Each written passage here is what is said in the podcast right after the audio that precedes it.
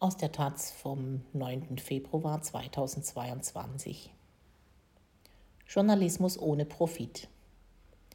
Das anarchistische Zeitungskollektiv Megafon aus Bern erhält für 2021 die Auszeichnung Schweizer Chefredaktion des Jahres. Das sagt mehr über den Zustand der Medienwelt aus als über die Preisträgerinnen.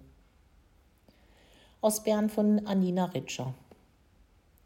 Nur wenige Gehminuten vom Berner Hauptbahnhof entfernt, direkt an den Gleisen, liegt die Reitschule. Ein Walmdach legt sich über das verwinkelte Gebäude, Türme ragen in die Luft. Früher waren hier die städtischen Stallungen untergebracht. Heute steht auf der Fassade Nazis benennen, Farbe bekennen. Auf dem Vorplatz sitzen Menschen in der Sonne, trinken Bier, fahren Skateboard. Wer eines der großen Tore der Reitschule aufstößt, gelangt in den Innenhof. Von hier weisen Schilder den Weg zum Restaurant, dem Frauenraum, dem Konzertsaal, der Bar, der Bibliothek. Das Kulturzentrum Reitschule ist das Herz der autonomen Bewegung in Bern. Das Gebäude wurde während der Jugendunruhen in den 1980er Jahren besetzt. Zu dieser Zeit flammten in Städten in der ganzen Schweiz Proteste auf.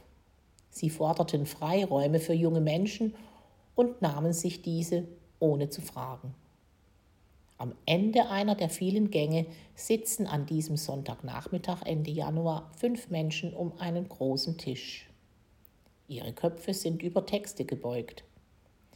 Gerade lesen wir Korrektur, sagt Vera Diener und läuft in einen zweiten Raum hinüber. Hier wird gelayoutet, sagt Diener und deutet auf Jeremy Reuser, der auf einen PC schaut. An einem anderen Tisch sitzt Reto Rix und arbeitet an einer Illustration. Heute Abend muss das Megafon in den Druck, dann falten und versenden wir die Zeitung. Diener, Reuser und Rix sind Teil des Zeitungskollektivs der monatlich erscheinenden Publikation Megafon. Die Zeitung gibt es wie die Reitschule seit über 30 Jahren. Lange Zeit galt es als Sprachrohr des autonomen Zentrums, ein linksaktivistisches Szeneblatt, das über Demos und Veranstaltungen im Haus berichtete. Heute publiziert es Texte und Comics über psychische Gesundheit, Musik, Stadtpolitik oder transformative Gerechtigkeit, je nachdem, was die Redaktionsmitglieder gerade interessiert. 2021 wurde der Zeitung eine unerwartete Ehre zuteil. Das Branchenmagazin Schweizer Journalistinnen ernannte sie zur Chefredaktion des Jahres. In den vorigen Jahren erhielten diese Auszeichnungen etablierte Redaktionen wie die NZZ am Sonntag. Dass nun das Megafon gewählt wurde, ist umso ungewöhnlicher, weil das Zeitungskollektiv keinen Chef oder keine Chefin hat. Es ist selbst verwaltet und finanziert Druck- und Postversand ausschließlich über Spenden und Abos. Geld verdient hier niemand. Wer mitmacht, macht es freiwillig. Rix stieß vor zwei Jahren über Instagram zur Truppe, er wollte für die Zeitung gestalten. Ich wurde ermutigt, neue Dinge zu lernen und mich auszuprobieren. Mittlerweile habe ich mit Hilfe anderer Redaktionsmitglieder sogar einen Text veröffentlicht, sagt er. Neben dieser Tätigkeit ist er Student, so wie viele andere im Kollektiv. Auch für Diener ist es ein Ort zum Experimentieren. Ich bin gelernte Floristin. Hier kann ich Texte über politische Themen schreiben, die mir wichtig sind. Und zwar so, dass auch Menschen ohne Abi-Abschluss Zugang finden, meint sie. Im letzten Jahr etwa beschäftigte sie sich eingängig mit einer importierten Vogelart. Insbesondere die Rhetorik der nicht heimischen Art interessierte sie mit Blick auf das Konzept Heimat. Ich mag vermeintlich unbedeutende Nischenthemen, die etwas über die Gesellschaft verraten.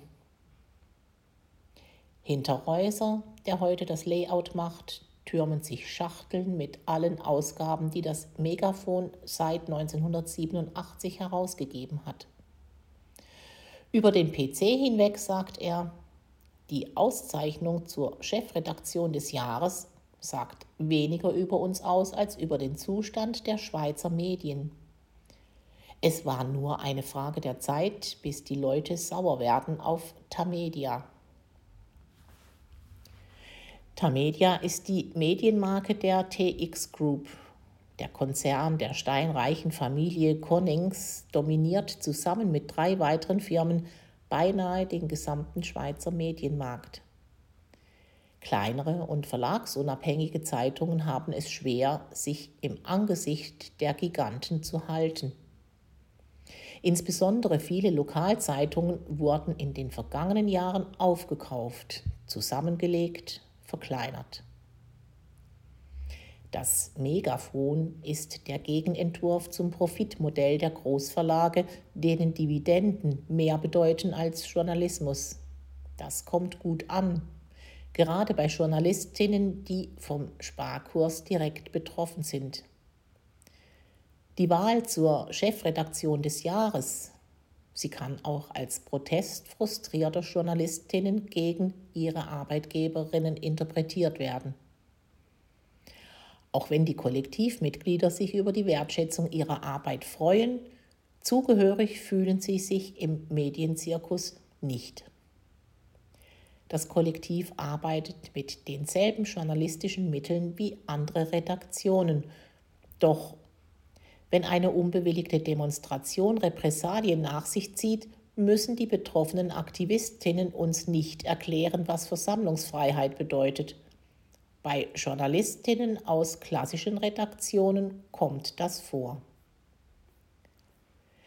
Das schaffe ein vertrauensvolleres Verhältnis zu Quellen und Zugang zu Informationen, den nicht alle Redaktionen haben, erklärt Reuser.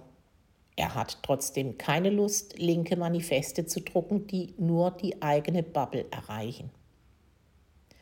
Noch weniger wollen die Kollektivmitglieder den Erwartungen der Medienbranche entsprechen. Obwohl die Zeitung immer wieder Sensationen aufdeckt, kommt es ohne klotzige Aufmacher daher. Eine typische Megafongeschichte ist leise, aber halt nach. Während der Corona-Zeit fiel das Zeitungskollektiv insbesondere durch kenntnisreiche und kontinuierliche Berichterstattung über Anti-Corona-Demos auf. Etliche Male waren sie die einzigen, die dokumentierten, wenn Neonazis bei den Demos mitliefen. Oft publizierten sie es auf Twitter, wo sie eine immer größere Gefolgschaft fanden. Für die Aktivistinnen aus der Reitschule sind wir Journalistinnen, für die Journalistinnen sind wir Aktivistinnen. Das öffnet uns jeweils unterschiedliche Türen, meint Reuser. Wir haben Zugang zu beiden Welten, sind aber dennoch distanziert von ihnen, so Rix. Der Opportunismus gefalle ihnen. Manchmal legt sich die Redaktion mit den großen Häusern an zum Beispiel im vergangenen Jahr, als ein satirisches Meme auf Twitter dem Megafon die Klage einer Tamedia-Journalistin einbrachte. Mit dem Meme machte sich das Kollektiv lustig über die Journalistin, die in einem Interview über die angebliche Cancel Culture klagte. Sie verglich deren Konsequenzen mit einem Todesurteil. Den Rechtsstreit gewann die Reitschule Zeitung. Auf Twitter postete die Gruppe Megafon 1, Tamedia 0.